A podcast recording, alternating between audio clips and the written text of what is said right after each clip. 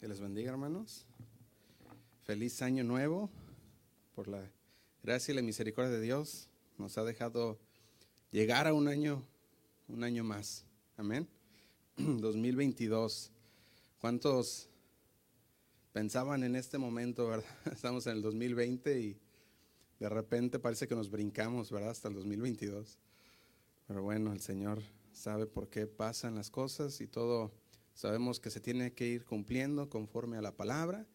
Y esto nos está llevando poco a poco más y más cerca al regreso de nuestro Señor. Amén. Así que es, es bueno. Es el primer domingo del año 2022. Y quisiera que hiciéramos una pausa en la serie que llevamos del Evangelio de Juan.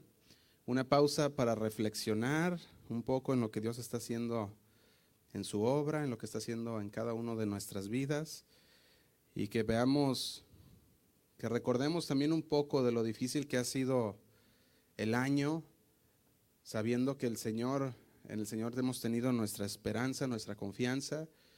¿Cuántos saben que es bueno recordar cuán fiel ha sido el Señor? Amén. Es bueno recordar cómo el Señor nos libró de la enfermedad, nos, nos ha librado de muchas cosas que pudieran haber pasado durante el año y a veces las tomamos por, por, las pasamos por alto. Decimos, bueno, pues me enfermé y todo estuvo bien, pero no contamos o a veces no pensamos en las maravillas de Dios, en su sanidad, en su, pobre, en su provisión, en todo lo que el Señor ha hecho a pesar de lo que vemos alrededor del mundo.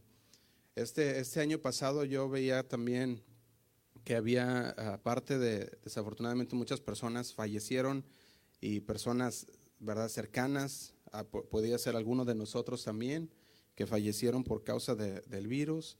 Algunos otros pasaron tiempos difíciles, ¿verdad? No nomás por sus familiares, pero financieramente por lo que pasó de los cierres. Ah, tuvieron tiempos muy difíciles, pero el Señor los ha sostenido. Amén. Y ellos pueden decir el día de hoy, el Señor ha sido fiel. Y quisiera recordarnos un poquito de lo que hablábamos los, al, iniciar el año. Yo podía ver en mis mensajes, ¿verdad? En mi récord de los mensajes que hemos llevado en este año, podía encontrar al inicio del año estos mensajes. Una fe sin temor. Dios tiene el control. Perfecta paz preparándonos para la tormenta, cuando nos, cuando nos sentimos faltos de ánimo. Y luego, pues, luego teníamos otro mensaje que se llama Pedro, ¿me amas? Otro mensaje que se llamaba No te des por vencido y ¿dónde está tu tesoro? Y cuando yo veía estos mensajes, que, que fueron mensajes al principio del año pasado, yo decía, ¿cómo el Señor en su palabra nos seguía fortaleciendo y nos seguía animando? a que siguiéramos adelante. Fíjate, entre muchos temas que podía ver del año pasado, podían, pude encontrar estos que, eran mensajes que, yo veía que el Señor estaba, uh, ¿cómo se puede decir? Ah, imprimiendo en nuestras vidas, ¿verdad? Que estaba poniendo nuestros corazones para animarnos, para alentarnos y para recordarnos que el Señor tiene aún el control. Que aunque pensamos nosotros que, que el mundo se está saliendo de control y que la situación está saliendo de control, el Señor nos recuerda y dice, yo todavía tengo el control, aunque a pesar de las circunstancias. Entonces, aunque es difícil, podemos ver que todo lo que Dios está haciendo en su reino es, para, es con un propósito. A lo mejor nosotros no podemos ver ¿cómo se puede decir? Toda la foto o toda la imagen de lo que Dios está haciendo mundialmente en su reino, pero ¿sabe qué? Si tenemos un asiento en las filas de enfrente de, este, de lo que Dios está haciendo aquí en Fresno, porque estamos aquí. Y podemos ver lo que Dios hace aquí. A lo mejor no todo lo que hace en el mundo, pero podemos ver lo que Dios está haciendo y obrando aquí en la ciudad de Fresno. Cómo Él empieza a unir a la iglesia, cómo Él empieza a, empieza a entrenar a personas, a líderes, y nos recuerda también cuán bendecido estamos al vivir en esta zona en la que estamos, de Fresno. Cuando platicaba con personas que viven en otras áreas muy pobladas, como lo son Los Ángeles, el área de la bahía, decían, la vida es muy rápida. Decían, la vida, dice, no, no tenemos tiempo ni para ir a la iglesia, muchos decían, porque tenemos dos trabajos y salimos de uno y nos vamos al otro. Y, y decía, es muy rápida. Y dice, cuando nos movimos para Fresno, era muy diferente, dice, estaba todo más, parecía que iba más lento, decían. Y, y créanme, hermanos, que para los que han vivido en esos lugares que son muy poblados y que el, y que el costo de vida es muy alto, el moverse para Fresno ha sido de mucha bendición. Nosotros tenemos esa bendición, amén, de estar viviendo en esta área. Por eso el tema que le he puesto el día de hoy a este mensaje, le puse avanzando juntos, avanzando juntos. El Señor es el que une a la iglesia y el Señor quiere que avancemos juntos. Como pastor, tengo tres oraciones sencillas que pudiera decir principales, que son continuas en mi corazón y que busco el corazón de Dios. La primera oración es, Señor, ¿qué quieres que haga? ¿Qué quieres que haga? Ante, ante todo, ¿qué es lo que tú quieres que yo haga? Le pregunto al Señor, Señor, dime. La segunda oración que frecuentemente le hago al Señor es, ¿hacia dónde quieres que me dirija? ¿Qué quieres que haga? ¿Hacia dónde quieres que me dirija? Señor, estoy aquí. ¿Dónde quieres? ¿A qué parte? ¿En qué lugares? ¿Qué áreas quieres que vaya? Y la tercera oración es, ¿cómo quieres que lo haga? ¿Cómo quieres que lo haga? Y la pregunta, hermanos, para la iglesia no es, ¿qué podemos hacer? No es qué podemos hacer, porque ¿cuántos saben que hay mucho que hacer? Hay mucho que hacer, de hecho, más de lo que tenemos personal para hacerlo. Pero hay muchas cosas que hacer dentro de la iglesia, dentro de la iglesia local. Siempre hay algo más que hacer. Y eso lo hemos comprobado una y otra vez, especialmente en este, en este año, ¿verdad? Que estuvimos ah, que estuvimos pasando por todos esos cierres y todo, y siempre hay algo que hacer. Entonces la pregunta no es qué podemos hacer como iglesia, sino que la pregunta es para nosotros, ¿cómo podemos fielmente servir a Dios? ¿Cómo podemos fielmente servir a Dios? Ya sea con nuestro tiempo, con nuestros recursos, a lo mejor en las oportunidades que Dios te da. Sabemos cómo podemos servir fielmente a Dios. Esa es la pregunta para la iglesia local. ¿Cómo podemos servir fielmente donde Dios nos ha puesto? ¿Cómo? Y mi propósito, hermanos, en esta tarde es que discernamos la dirección de Dios. ¿Qué es lo que el Señor está ah, diciéndonos? ¿Cómo el Señor nos está apuntando? ¿Qué es lo que el Señor nos ha llamado a hacer dentro de la iglesia local? ¿Qué es lo que el Señor nos ha llamado a hacer? Y así como les llamaba o les decía de tres oraciones principales, también tengo tres versículos que me gustaría reflexionar en este primer domingo del año. Y el primero se encuentra en Primera de Corintios 3:11. Son versículos especialmente que, que están latentes en mi corazón, especialmente a final y principios de año. Primera de Corintios 3:11 Dice así, dice, porque nadie, en versículo 11, dice, porque nadie, ¿quién? Nadie, ¿verdad? Dice, nadie puede poner otro fundamento que el que está puesto, el cual es Jesucristo. Hay un solo fundamento dentro de la iglesia y para la iglesia, y su nombre es Jesús. No necesitamos sentar una nueva base u otra base. Solo hay un fundamento para la iglesia y es el mismo Jesucristo. Amén. El apóstol Pablo daba una advertencia en el versículo 10, un versículo anterior, y él les decía, pero cada uno mire cómo sobreedifica. El fundamento es Cristo. Ahora cada uno mire cómo sobreedifica. Algo que también tengo, pero bien entendido, es que no se trata de, de nomás tirar mensajes al aire. ¿Te puedes imaginar un constructor yendo a construir una casa y tirando nomás los ladrillos al aire?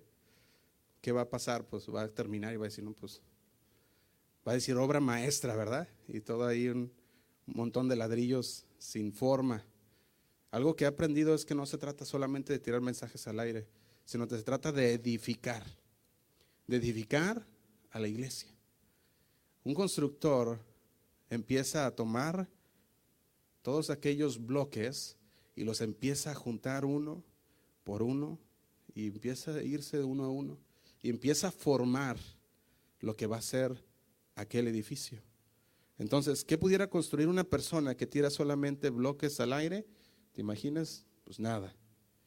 Va a ser todo un montón de, de nada. Pablo empieza a decir esto en 1 Corintios 3:12. Fíjate cómo usa los bloques de construcción que representan tanto cosas, ah, tanto lo material como lo eterno, o los temporales y lo eterno. 1 Corintios 3:12 dice, y sobre este fundamento, dice, y si sobre este fundamento que es Cristo, alguno edificare oro, plata, piedras preciosas, madera, heno y hojarasca, dice el 13, la obra de cada uno será manifiesta, porque el día la declarará. Y luego dice, pues por el fuego será revelada, y la obra de cada uno, cual sea, el fuego, ¿qué va a ser? La probará. Y dice el 14, si permaneciere la obra de alguno que sobreedificó, recibirá recompensa. Y dice el 15, si la obra de alguno se quemare, él sufrirá pérdida, si bien él mismo será salvo, aunque así como por fuego. Y estos versículos son muy interesantes, especialmente para estos tiempos. El versículo 13 declara aquel día. Podemos ver el versículo 13, porque el día la declarará. Nos está hablando del día del Señor, el día del regreso del Señor, la segunda venida de Cristo. Fíjate, está hablando de la calidad del trabajo de cada uno, independientemente. La calidad de mi trabajo, la calidad de tu trabajo será probada en aquel día. Será probada. Se refiere a los tipos de, de materiales de doctrina y de vida que se utilizan. Fíjate, podemos continuar en el versículo 13 también que dice, pues por el fuego será revelada. Pues por el fuego será revelada. El fuego podemos ver que es el fuego del juicio de Dios. Está hablando, el fuego en las escrituras se usa como un agente purificador también, pero aquí lo que está hablando es un fuego que consume. Está hablando aquí de un símbolo apropiado para el día del juicio juicio de Dios, que prueba la calidad del trabajo del cristiano.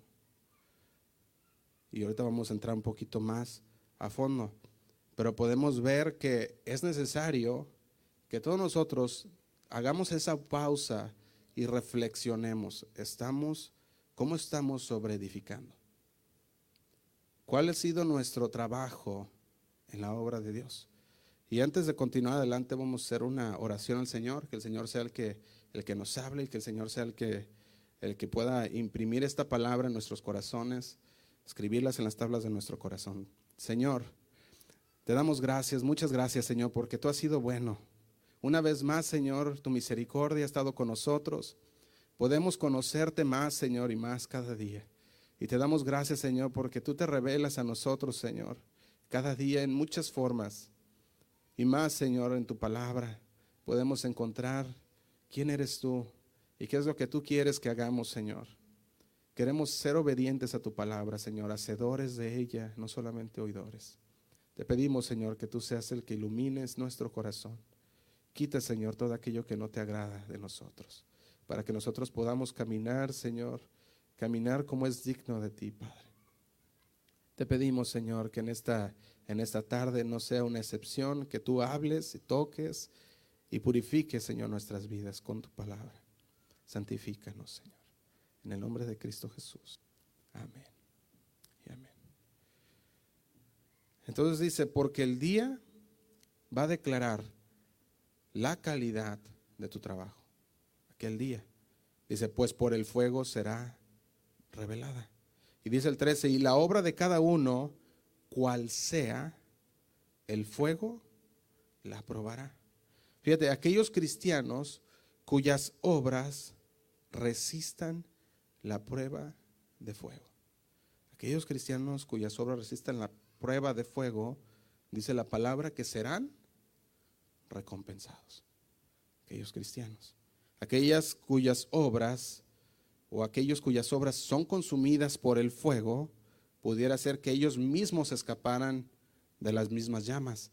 Nos está hablando como de una persona que escapa de una casa que está incendiándose. Puede imaginar una casa incendiándose y usted está despierto y está viendo que el fuego está empezando a, a crecer. ¿Qué va a hacer usted? Sale corriendo. Aquí nos está hablando de aquel día en el que el Señor va a llamar a los cristianos a dar, ¿cómo se dice? A dar cuenta. Eso es lo que está hablando aquí. Nos está hablando de aquel día del gran trono blanco, el juicio del trono blanco. Fíjate cómo, los, cómo nos está hablando aquí. Aquellos cuyas obras son consumidas por el fuego, a lo mejor pueden escapar como una casa que está encendida, pero al final no habrá ninguna obra en la cual la cual sea digna de alabanza, porque su casa estará quemada. No va a haber nada para presentar al Señor y decir, esto es lo que hice, Señor, con lo que tú me diste. El versículo 14 dice también, si permaneciere la obra de alguno que sobreedificó, recibirá, recibirá recompensa. Fíjate, la obra en relación con la iglesia puede ser de tres clases. En el versículo 14 podemos tener el primero, un servicio que haya sido provechoso.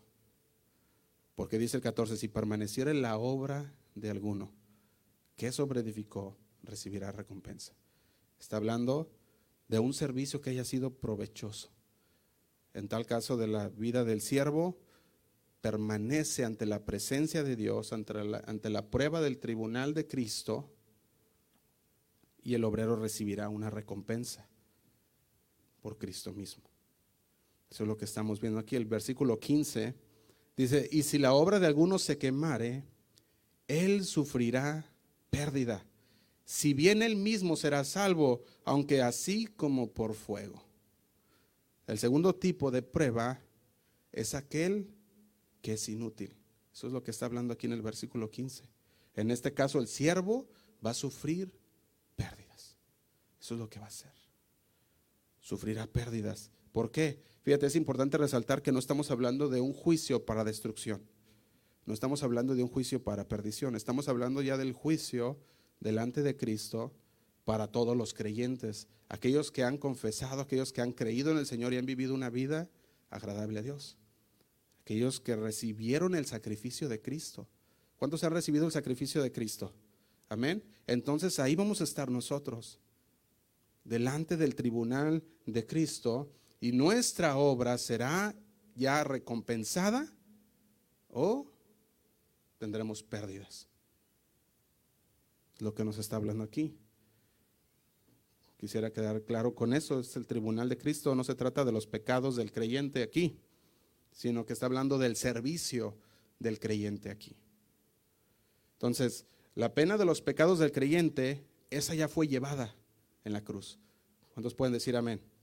El Señor dice que pagó por todos nuestros pecados en la cruz. Entonces la pena por nuestros pecados ya ha sido llevada en la cruz. Aquí ya no se está hablando de los pecados del creyente, se está hablando del servicio y la calidad de servicio del creyente. Fíjate, la salvación del creyente ya no está en negociación, ya no está en mesa de, duda ante el tribunal de Cristo, sino que ya estamos delante de Él para recibir la recompensa o para tener pérdidas. ¿Cuál de los dos vamos a hacer nosotros? Ante el tribunal de Cristo se trata de nuestra o de nuestra calidad, de nuestra calidad de servicio a Dios. De hecho, hermanos, la iglesia tradicional ha cometido un grave error en interpretar estos versículos y se dice se dice que existe un purgatorio, en el cual ellos van ahí y pueden quemar aquellos pecados o pueden, pueden, esos pecados pueden ser ahí redimidos. Pero mientras hay vida y esperanza, una vez que uno muere, dice la palabra, donde cae el árbol, ahí se quedará. ¿Estamos con Dios o no estamos con Dios? Y eso va a ser para la eternidad. El hombre es salvo con, sin y a pesar de sus obras. Es interesante, ¿no? El hombre es salvo con, sin y a pesar de sus obras cuando aceptamos a Cristo como nuestro Señor y Salvador. Cuando decidimos aceptar el sacrificio de Dios. Entonces, si nosotros somos salvos por fe en Cristo Jesús, con, sin y a pesar de nuestras obras, a pesar de que nuestras obras queden consumidas en el fuego en el día del tribunal de Cristo, dice, aún así, aunque ellos puedan salvarse como si escapasen de una casa en fuego, tendrán pérdidas. ¿Podemos entender esto? ¿Hasta qué punto llega la palabra de hablarnos y decirnos cuál es nuestra calidad de servicio a Dios? Efesios 2, 8 al 9 es otro de los otro de aquellos ah, textos que hablamos mucho y que conocemos ya, yo se los puedo leer si gustan. Efesios 2, 8, 9 lo pueden anotar. Dice así, porque por gracias, porque por gracia sois salvos por medio de la fe. Y esto no es de vosotros, pues es don de Dios. Y dice el 9, no por obras para que nadie se gloríe. No por obras. Así que si reunimos todos estos puntos, esto es lo que está diciendo. Jesús es el fundamento de la iglesia.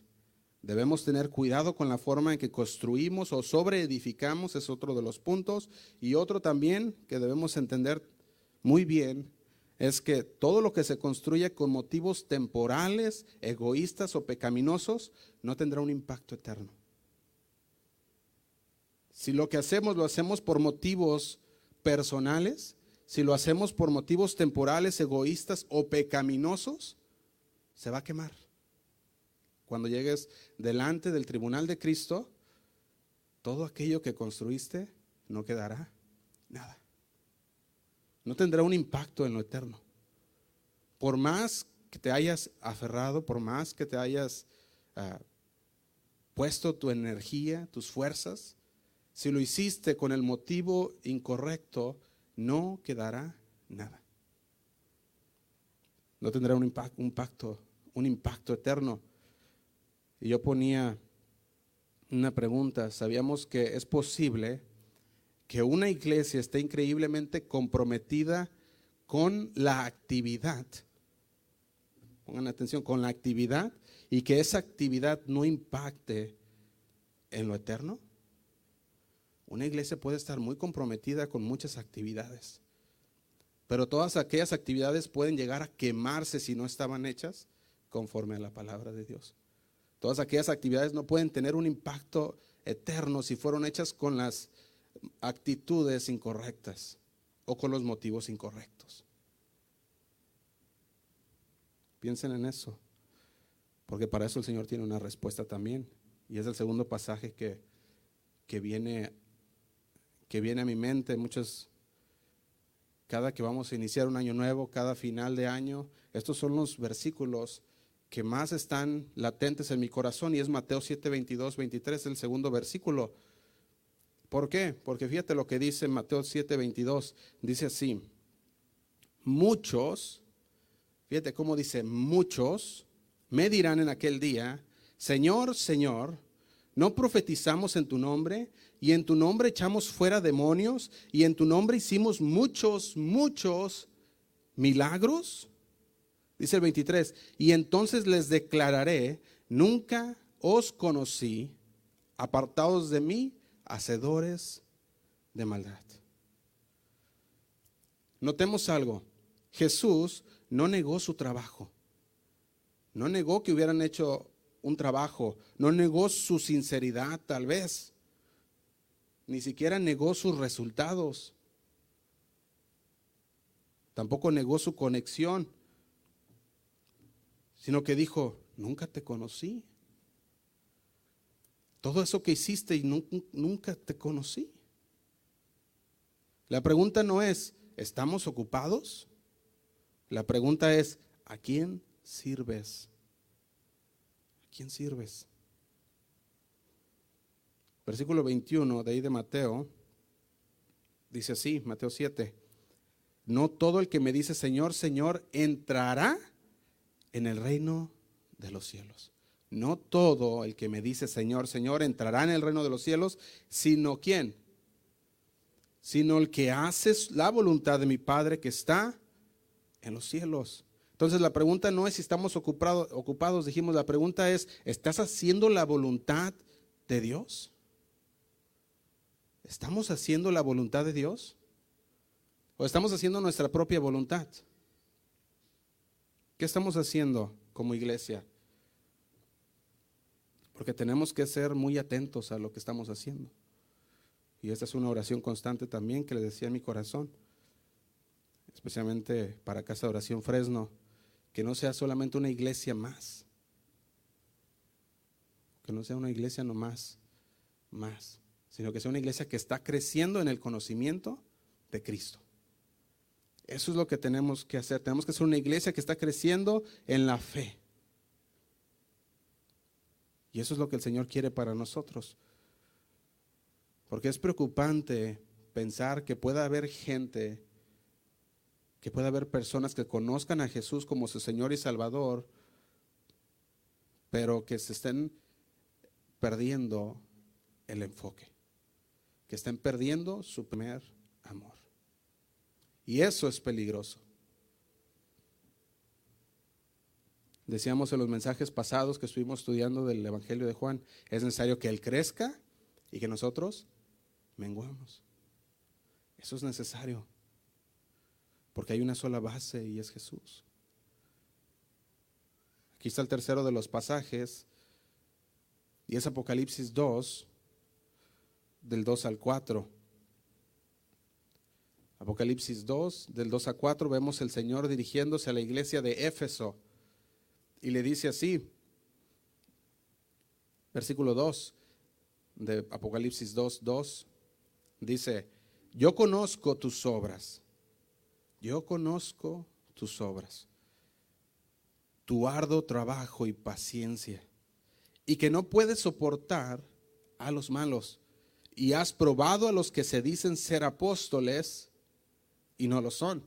¿Y qué dice? Y los has hallado mentirosos.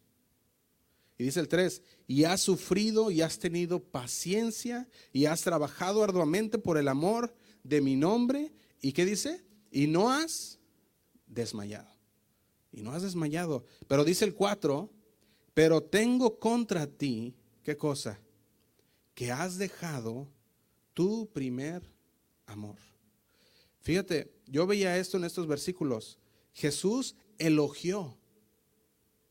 Jesús elogió su trabajo, su arduo trabajo, dice, su perseverancia, su postura contra el mal, su corrección doctrinal. El Señor lo elogió. Estaban haciendo muchas cosas realmente buenas y bien. Y todavía tenía algunas cosas que hacer porque dice, y no has desmayado, sigues y continúas haciéndolas. Pero en algún momento del camino, en la iglesia de Éfeso, en el proceso de realizar buenas obras para Dios, perdieron el enfoque. Se ocuparon de la obra de Dios y olvidaron al Dios de la obra. Dejaron a Jesús como su primer amor. Ahora si pensamos en esto, si lo meditamos, reflexionamos en estas palabras, en estos tres pasajes juntos, si los conectamos con mucho cuidado, podemos ver lo siguiente. El primer texto que dijimos, primera de Corintios 3.10, cada uno mire cómo sobreedifica, está hablando sobre el fundamento que es Cristo.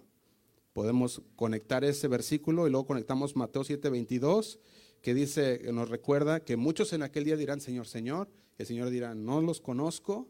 Y el tercero que nos dice que las personas pueden conocer a Cristo, pueden participar en la obra de Cristo y aún así perderse el enfoque. Perder a Cristo como su primer amor en el proceso. que es Apocalipsis 2, del 2 al 4. Cuando conectamos esto, ¿podemos ver la importancia de estos textos?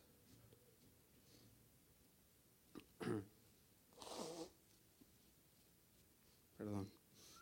Podemos ver lo importante de estos textos. Cuando, cuando pongo estos tres textos juntos, podemos ver que hay una importancia latente para la iglesia de cuidarse como sobreedifica. Como dice Mateo 7 también 22, de no ser personas que decimos hacer las cosas para Dios, pero nuestros motivos son erróneos. O Apocalipsis 2, 2, que dice, dejamos o nos perdemos el enfoque. Por eso es importante que nos detengamos por un momento y reflexionemos. No dejemos de pensar en eso, en si la iglesia está o no creciendo en la tendencia, porque pudiéramos tener una iglesia llena, pero corazones vacíos. Y hay dos tipos de crecimiento, decíamos, hay un crecimiento que es saludable y un crecimiento malo. La hierba, la, la hierba mala crece también no significa que el crecimiento es bueno. Tampoco podemos ver nosotros que tampoco significa que es malo cuando es algo bueno que está, que está creciendo, como lo podemos hacer en la fe. Por eso la pregunta es individual y es, ¿estamos haciendo lo que Dios nos ha llamado a hacer? Porque Él nos ha colocado aquí con un motivo y un propósito. ¿Cuál es el propósito de Dios? Para su iglesia local. ¿Cuál es el propósito de Dios para nosotros dentro de la iglesia local? ¿Estamos haciendo lo que Dios quiere que hagamos? ¿Lo estamos haciendo? Yo veía que es el primer domingo del año, un año nuevo, y yo sé que el Señor está trabajando y ha estado trabajando por un tiempo en nuestros corazones ha trabajado, ha, levantado nuestro ánimo, ha levantado nuestro espíritu para que sigamos adelante, para que le echemos ganas en las cosas de Dios. El Señor lo ha estado haciendo. Y sabía que este año, es lo que estamos, estamos platicando el año pasado y decíamos, este año vamos a cumplir siete años en este lugar. Siete años. Y decía, ¿a dónde se fue el tiempo, verdad? ¿A dónde se fue el tiempo? Siete años y no les voy a platicar mucho de la historia que hemos pasado, pero ha sido una historia interesante estos pasados siete años y que lo vamos a llegar a, hablar también durante el mensaje de aniversario que vamos a tener y les daremos la fecha después. Pero yo creo sin duda que el Señor nos ha llamado a Fresno con un propósito. Y cuando la primera vez que llegamos a, a Fresno, se veía la necesidad espiritual, podemos ver que esa tierra, que la tierra que, que vemos en esta área es una tierra dura, pero que el Señor está trabajando. ¿Y sabe a quién va a mandar el Señor? A hablarle a los demás. Diga a mí. El Señor nos va a mandar a nosotros o no. Y eso es lo que yo veía. Fíjate, cuando nosotros nos disponemos, disponemos nuestro corazón, disponemos nuestras fuerzas, el Señor nos envía. Con los que trabajamos, con nuestros vecinos, con los que nos encontramos.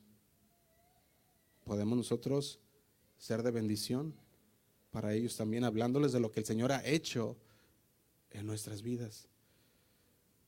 Y por eso les decía, yo quiero que discernamos lo que Dios está haciendo aquí en la iglesia local.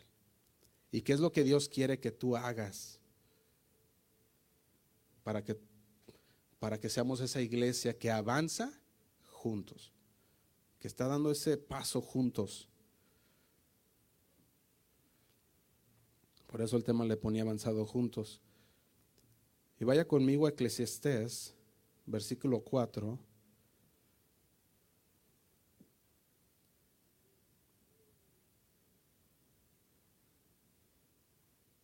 Eclesiastés versículo 4, capítulo 4, perdón, versículo 9.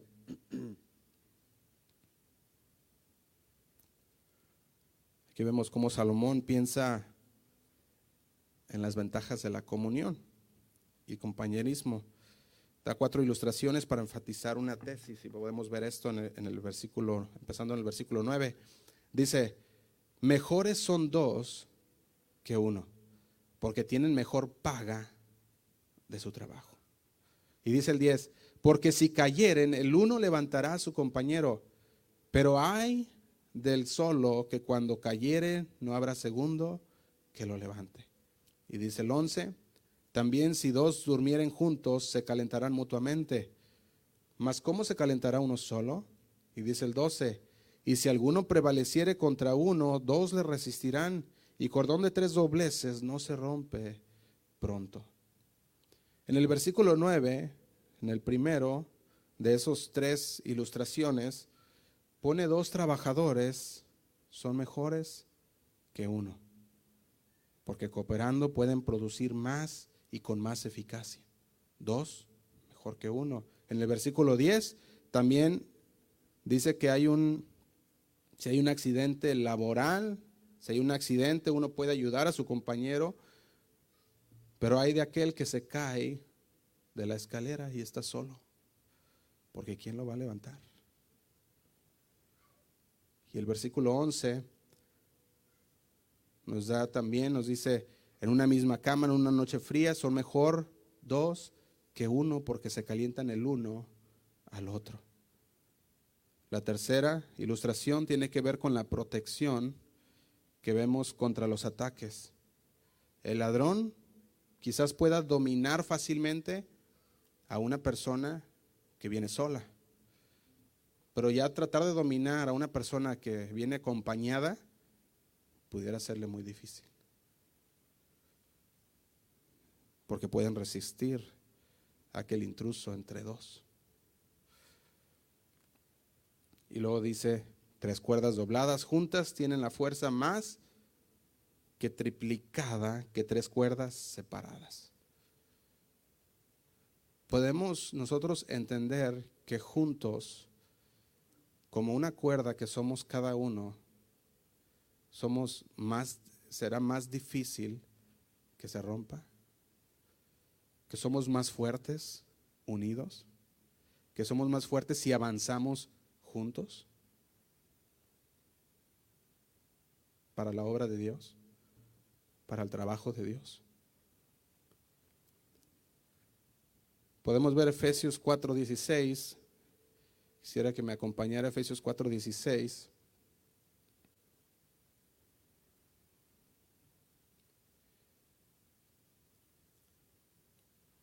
Dice así. Dice, de quien todo el cuerpo, bien concertado y unido entre sí por todas las coyunturas que se ayudan mutuamente según la actividad propia de cada miembro, recibe su crecimiento para ir edificándose en amor. Se lo voy a leer en la traducción lenguaje actual. Dice así, Cristo es quien va uniendo a cada miembro de la iglesia según sus funciones y quien hace que cada uno trabaje en armonía para que la iglesia vaya creciendo y cobrando más fuerza por causa del amor. Vamos a empezar a trabajar hasta este punto 16 en el capítulo 4 de Efesios. El apóstol Pablo enfatiza la idea de unidad comenzando en el versículo número 1. Diciendo, podemos ver el versículo número 1 dice, yo pues preso en el Señor, os ruego que andéis como es digno de la vocación con la que fuisteis llamados. Y podemos ver en el 2 y 3, dice, con toda humildad, mansedumbre, soportándonos con paciencia los unos a los otros en amor. Y dice el 3, solícitos en guardar la unidad del Espíritu en el vínculo de la paz. Solícitos en guardar la unidad del Espíritu. Sabíamos, hermanos, que la posición que la gracia de Dios nos ha que la gracia de Dios nos ha elevado en esa posición ha sido el tema que desde el, desde el capítulo 2 empieza a, a hablarnos el apóstol Pablo. Él dice, estábamos muertos en nuestros pecados, nuestros delitos y pecados. Pero el Señor nos dio una vida nueva y en esa gracia nos levantó. Y el Señor nos ha elevado en su gracia para que nosotros caminemos como es digno de la vocación con la que fuimos llamados. Y luego dice, con toda humildad, mansedumbre, y soportándonos los unos a los otros en amor.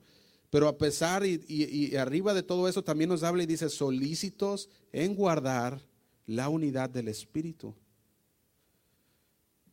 Desde Efesios 2 podemos ver cómo el Señor empieza a formar y va a llegar decirnos unidad celestial, unidad también, una unidad espiritual, y nos está hablando de una unidad como iglesia y como iglesia local.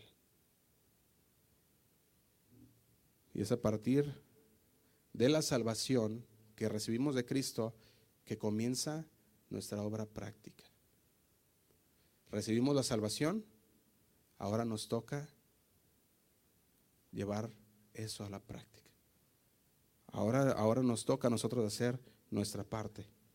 El Señor hizo su trabajo y el Señor nos rescató, nos salvó. Ahora comienza la obra práctica del creyente, su servicio a Dios. Fíjate, en Efesios, cuando tú lees el capítulo 1 y 2, lo pueden leer, o del 1 al 3, después empezamos a ver que pasa de lugares celestiales y después en el capítulo 4 al 6 podemos ver que llega a la iglesia local, llega al hogar, llega a la sociedad en general con los que nosotros andamos durante nuestro día, empieza a tocar todas estas áreas. Por eso dice que debemos cultivar también la unidad de la iglesia la pureza en nuestras vidas personales, la armonía en nuestros hogares y la estabilidad en nuestro combate contra Satanás, en nuestra pelea con los huestes o con las huestes de Satanás. En el capítulo 4, el apóstol Pablo es la segunda vez que él dice, estoy preso. En el capítulo 3 ya lo, después lo puedes ver, también habla de que él estaba preso, pero en esta, en esta vez en el capítulo 4, que es la segunda vez, se refiere como preso en el Señor. Lo que el mundo considera desagradable y malo, una persona presa, él lo consideraba como el más alto honor. Se preso en el Señor. ¿Por qué? ¿Por qué lo consideraba con más alto honor? Porque tú puedes ver que él se gloriaba en las cadenas. Él decía, me glorío porque estoy preso en el Señor. Yo pudiera ponerlo de esta manera, se gloriaba más que un rey con su corona, porque él sabía que estaba preso por causa de Cristo. Había sido encarcelado como resultado de su fidelidad a Dios y de su obediencia a Dios. ¿Cuántos estamos dispuestos a hacer eso? Fíjate, la palabra andar, que nos habla aquí en, Efesios, esa palabra andar se encuentra siete veces en esta carta de los Efesios. Lo podría encontrar en 2.2, en el versículo 10, en el, en el versículo 10 también de, Efesios, en el 4.1, 4.17, 5.2, 5.8 y 5.15, cuando empieza a hablar de andar. ¿Y sabes qué significa esta palabra andar? Habla de que está describiendo todo el estilo de vida de la persona.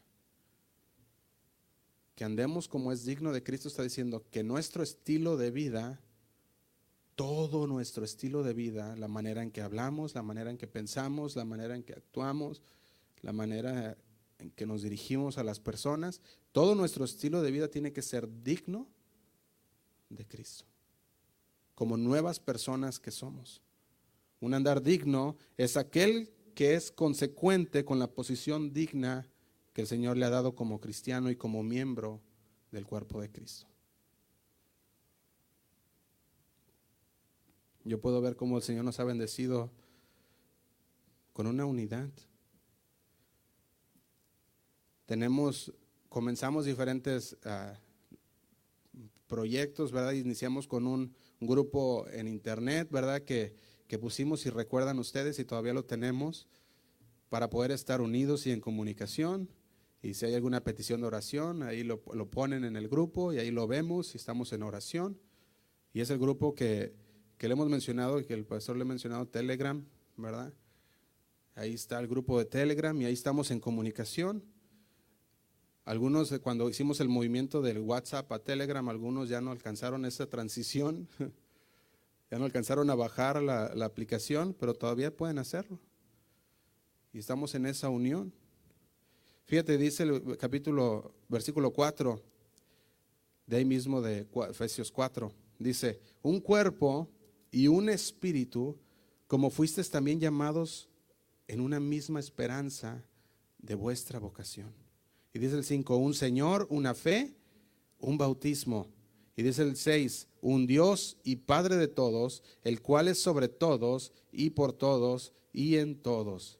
Fíjate, la unidad es enfatizada en todos los niveles de la experiencia cristiana, todos. Versículo 7 al 10, Pablo describe lo siguiente, dice, pero cada uno de nosotros fue dada la gracia conforme a la medida del don de Cristo. La gracia se le da a cada creyente individualmente.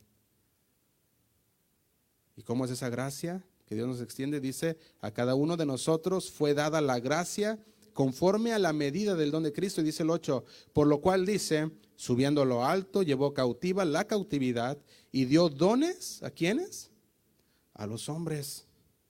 Dice el 9, y eso de que subió, ¿qué es? Sino que también había descendido primero las partes más bajas de la tierra.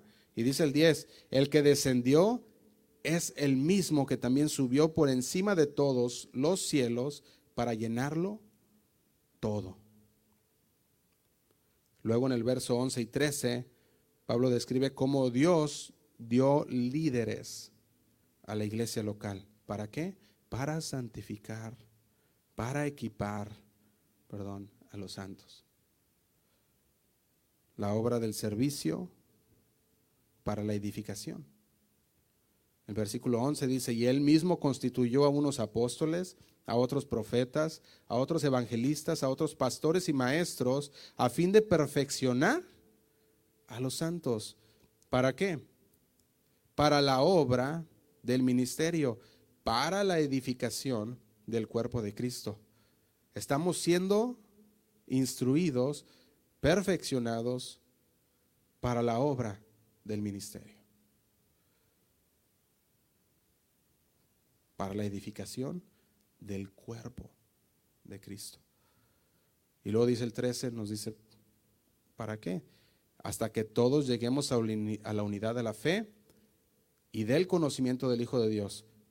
Hasta que todos alcancen. Fíjate, no está diciendo para hasta que algunos o pocos o no, no, está diciendo hasta que todos alcancen la unidad de la fe y el conocimiento del Hijo de Dios. Ahora, si juntamos todo esto, estamos hablando de caminar dignos, estamos hablando de ser diligentes en la unidad del Espíritu, estamos hablando de la unidad de nuestra fe, estamos hablando de operando a través de los dones que Dios nos ha dado, de la gracia de Dios que se ha puesto en nosotros, que ha puesto en nosotros. Estamos hablando de estar bajo líderes designados por Dios, sirviendo a la iglesia y equipando a los santos, llevando a todos a una madurez y conocimiento de Cristo, para que todos experimenten la plenitud de Cristo. Y eso parece mucho, ¿verdad? Pero luego entra el versículo 14 y 15, nos da los beneficios de ese tipo de madurez. Dice el 14, para que ya no seamos niños fluctuantes, llevados por doquiera de todo viento de doctrina, por estratagema de hombres que para engañar emplean con astucia las artimañas del error. Dice, ya no vamos a ser niños fluctuantes si nosotros empezamos a leer la palabra, la estudiamos, reflexionamos, la meditamos, la tenemos en nuestro corazón, ya no cualquiera nos va a engañar. Dice el 15, sino que siguiendo la verdad en amor crezcamos en todo, en aquel que es la cabeza, esto es Cristo. Fíjate, los beneficios son que ya no somos bebés espirituales, ya no somos sacudidos por cada viento de doctrina, ya no somos engañados por la astucia de los hombres, ya no, sino que ahora nos decimos la verdad, nos amamos juntos unos a los otros y todos crecen en Cristo, que es la cabeza. Recuerden el fundamento, nosotros sobreedificamos, Él es la cabeza. Y ese es el plan de Dios para la iglesia de Dios, para la iglesia local, independientemente de dominación, sin importar la afiliación, sin importar la ubicación. Ese es el plan de Dios para la iglesia. Y todo eso se lleva ahora al versículo 16, de quien todo el cuerpo, toda la iglesia, bien concertado y unido entre sí por las coyunturas que se ayudan mutuamente según la actividad propia de cada miembro, recibe su crecimiento para ir edificándose en amor. Cristo, dice, dice la traducción en lenguaje actual, Cristo es quien va uniendo a cada miembro de la iglesia según sus funciones. Y quien dice, y quien hace que cada uno trabaje en armonía para que la iglesia vaya creciendo y cobrando más fuerza por causa del amor. Quiero que notemos lo siguiente. Dice, según la actividad de cada miembro, recibe su crecimiento para ir edificándose en amor. Cada parte, hermanos, individual, cada parte de nosotros provoca el crecimiento, la edificación en el amor. Eso es lo que significa. Cristo como cabeza mantiene unido el cuerpo, que es la iglesia, y lo hace funcionar según la actividad propia de cada miembro. Es decir, cuando cada miembro del cuerpo está funcionando correctamente, cada miembro está usando sus dones para el servicio a otros, entonces la habilitación, el suministro, los recursos del Espíritu Santo pasan de un miembro a otro, a otro. Podemos ver una hermosa imagen aquí. Cuando tú haces lo que tienes que hacer, el Espíritu de Dios trabaja por medio de ti y continúa con el siguiente y con el siguiente como una cadena. La iglesia local se compone de bebés espirituales y creyentes maduros. Esa es la iglesia local. Está compuesto por personas que tienen un intelecto claro, algunas que son fuertes en la fe y está hablando de algunas que son delicadas también. Está compuesto por personas que son extremadamente tímidas y está también compuesta por personas que son, ¿cómo se dice?, extrovertidas. También. Hay unos que les gusta estar frente a la gente, hay otros que les gusta trabajar detrás de escenas. Y está bien. Dios usa todos los tipos diferentes dentro de su cuerpo. Y todos los creyentes son, son únicos, son cuidadosos y amorosos, dice el versículo 16. Entonces la palabra clave que nos está hablando aquí es que Dios conecta a los miembros. Dios nos conecta. ¿Para qué? Para traer algo al cuerpo que el resto del cuerpo necesita. Yo quería preguntarle a cada uno de nosotros, una pregunta para todos nosotros, es, ¿Sabías que tú eres necesario dentro del cuerpo de Cristo? Todos somos necesarios. Hay personas que yo no voy a poder alcanzar, pero que tú sí vas a poder alcanzar. Todos somos necesarios. Cuando empezamos, cuando podemos entender esto, que todos somos necesarios dentro del cuerpo de Cristo, podemos ver que hay personas que van a estar, que van a, que van a poder abrir y van a poder confiar más en ti que en algún otro de nosotros. Hay personas que puedan venir a ti más que algún otro de nosotros. Y es el trabajo que el Señor nos ha dado. Por eso todos tenemos una parte dentro del cuerpo de Cristo. Algunos a lo mejor están preguntando, pues, ¿qué se supone que debo de hacer? ¿Qué se supone que debo de traer? Que todos los demás necesitan. Puedes leer en tu casa según Romanos 12, Primera de Corintios 12 y 14, Efesios 4 y Primera de Pedro 4, los va a repetir. Romanos 12, Primera de Corintios 12 al 14, Efesios 4 y Primera de Pedro 4 nos está diciendo que Dios nos ha dado a todos y cada uno de nosotros al menos un don espiritual. A cada creyente. Todo creyente tiene un don espiritual. Y además del don que Él pone en ti, también te brinda experiencias. No solamente el don, pero el Señor te ha dado experiencias a ti que no me ha dado a mí. Nos han dado experiencias a cada uno de nosotros. Y te confía lecciones individualmente. El Señor me ha confiado lecciones a mí que a lo mejor no te ha confiado a ti, a lo mejor a ti que no me ha confiado a mí, para que aprendamos y sirva de ejemplo para los demás. Primera de Pedro 4.10 dice así. Primera de Pedro, vamos a terminar hermanos. Unos minutos nada más. Primera de Pedro 4.10 dice, cada uno según el don que ha recibido, que dice, cada uno según el don que ha recibido, ¿qué debe de hacer? Ministrelo a otros, a los otros, como buenos administradores de la multiforme gracia de Dios. Cuando entendemos que simplemente somos mayordomos de lo que Dios nos ha dado, cuando entendemos que un mayordomo es alguien que se preocupa por las posesiones y los intereses de la otra persona, eso es lo que hace un mayordomo. Un mayordomo se le deja en cargo de ciertas cosas y él está a cargo de eso. El Señor nos ha puesto como mayordomos de su multigracia, multiforme. Gracias a Dios, dice primera de Pedro 4:10. Así que esto es lo que significa la palabra. En este contexto, estos dones son los dones de Dios. Dios ha puesto esos dones en nosotros y nosotros debemos ser mayordomos del don de Dios. Y una parte de ser mayordomo en su don es ministrarlo, es administrarlo a los demás como buenos administradores.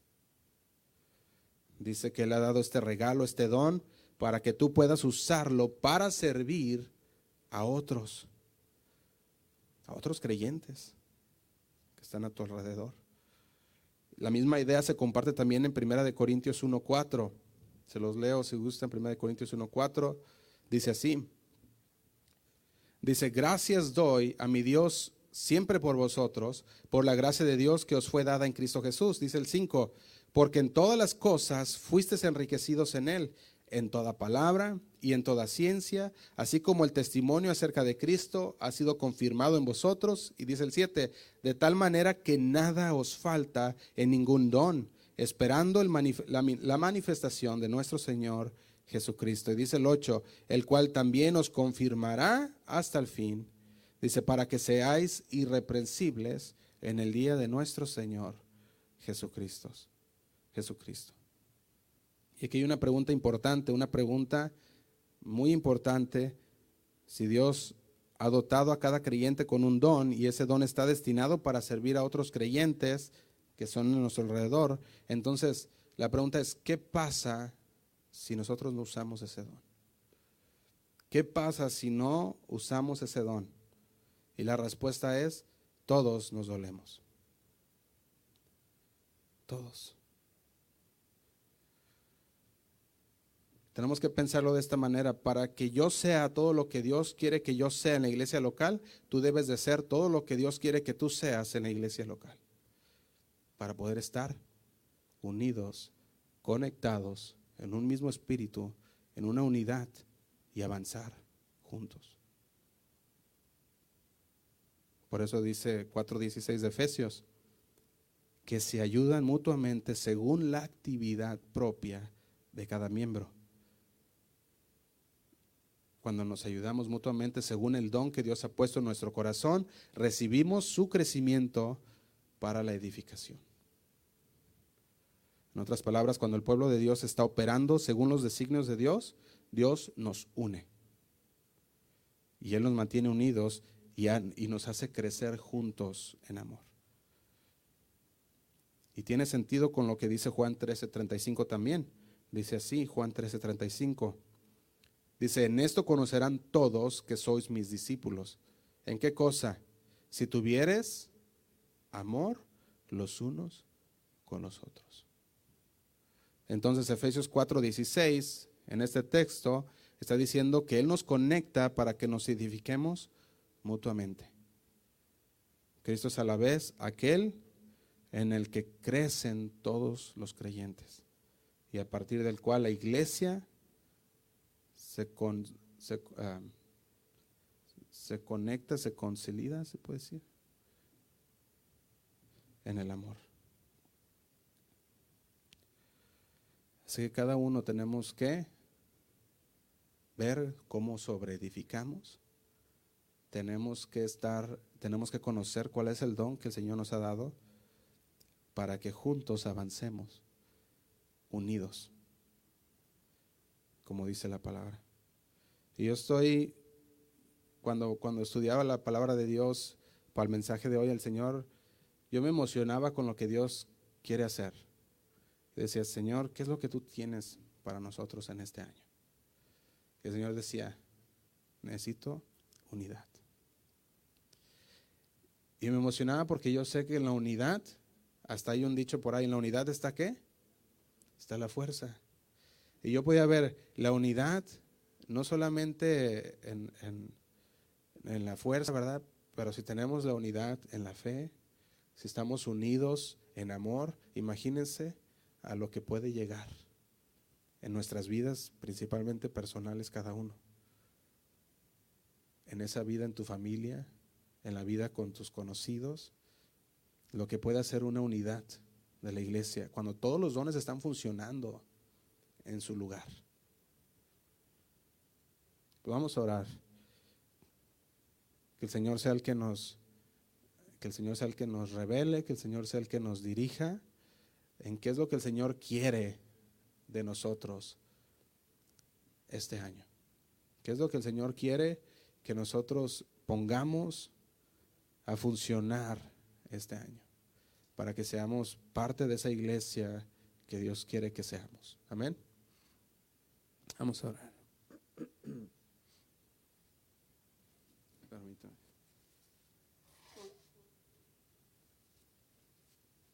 Se puede poner de pie, hermano, está bien. Señor, te damos gracias una vez más por tu palabra, Señor, porque sabemos que tú nos habla, Señor, en nuestro corazón. Sabemos, Señor, que, que tú quieres, Señor, que, que seamos personas que estamos unidas en amor, que nos unimos, Señor, como iglesia local, para seguir adelante, Señor, en tu palabra. Para seguir adelante, Señor, en los planes que tú tienes para nosotros aquí en Fresno, Señor. Sabemos, Señor, que tus planes son perfectos. Y tú, Señor, Tú nos llamas con tus lazos de amor a que nosotros hagamos, Señor, nuestro trabajo y lo hagamos bien, porque te servimos a ti, Señor. Te pedimos, Señor, que tú sigas que tú sigas hablando nuestro corazón, que podamos seguir creciendo, Señor, en, en el conocimiento de tu palabra, en el conocimiento de ti, Señor. Queremos crecer para no pecar, Señor, contra ti. Queremos crecer, Señor, para ser más obedientes a tu palabra. Queremos ser personas maduras, Señor, que pueden conocer que tú eres el que nos conectaste, que tú eres, Señor, que tú eres el que nos has puesto en este lugar, para que podamos ser esa luz, para que podamos ser, Señor, ese engrane que encaja, Señor, con los demás, listos para trabajar, Señor, para tu obra. Porque sabemos, Señor, que la mies es mucha y los obreros pocos, Señor. Y queremos ser, Señor, parte de esos obreros, de esos pocos obreros, Señor, que se levantan y dicen cada día, Señor, ¿qué quieres que haga? Señor, ¿a dónde quieres que vaya? ¿Y cómo quieres que lo haga, Señor? Esa debe, de debe ser nuestra oración cada día, Señor. La oración de cada creyente en su corazón. Te pido por mis hermanos, Señor, que están aquí en esta, en esta tarde, que tú sigas hablando a sus corazones, Señor, que cuando ellos salgan de aquí, salgan, Señor, transformados, que ellos puedan ser personas, Señor, que, que andan conforme, Señor, conforme a tu palabra, como es digno de ti, Señor. Que puedan ser personas, Señor, que siguen cambiando en su forma de ser, Señor, que siguen siendo transformados en tu palabra santificándolos, Señor, santificándose en tu palabra, Padre, purificándose, Señor, en tu palabra, para ser esos hijos, Señor, esos hijos que tú quieres que sean. Ayúdanos, Señor. Nos ponemos en tus manos y queremos poner en tus manos también, Señor, a todos nuestros hermanos que, que están, Señor, en necesidad, que están enfermos, Padre, porque sabemos, Señor, que son parte de ese cuerpo, Señor, que que es tu cuerpo, Padre, que es tu iglesia. Te pedimos por cada uno de ellos, Señor, que tú ahí donde ellos estén, que tú brindes, Señor, completa sanidad, que tú brindes pronta, Señor, recuperación a sus cuerpos, para que ellos puedan, Señor, una vez más venir y gozarse junto con nosotros, Señor, venir a escuchar de tu palabra, Padre. Te damos gracias, Señor, y los queremos poner en tus manos a cada uno de ellos, Padre. Bendice, Señor, también el camino de nuestros hermanos que están aquí. Cuídalos, guárdalos, Señor. Los bendecimos en el nombre de Cristo Jesús. Los ponemos en tus manos. Amén. Que Dios les bendiga, hermanos, y que sea un tiempo de reflexión y ver cómo estamos sirviendo al Señor. Amén. Bendiciones.